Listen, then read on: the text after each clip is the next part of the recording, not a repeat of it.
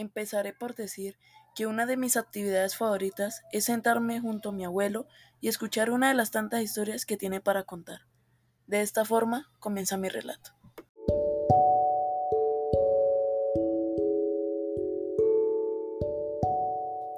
En la época de enero ya había pasado todo el alboroto de la Navidad y poco a poco se acababa el banquete de pavo del 24 de diciembre. Me dirijo hacia la habitación de mis padres y lo veo sentado a mi abuelo, observando por medio de la ventana y analizaba tanto las personas como los carros que pasaban. Además de ello, descansaba y dirigía la vista a su gran periódico, dando vueltas con su esfero entre los dedos, y una pregunta me llegó de la nada.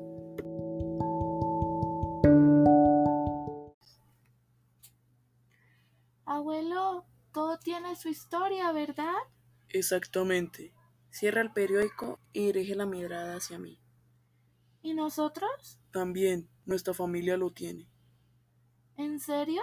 Lo mira con ojos curiosos. ¿Y quién me culparía? Un niño de seis años que curioseaba absolutamente todo.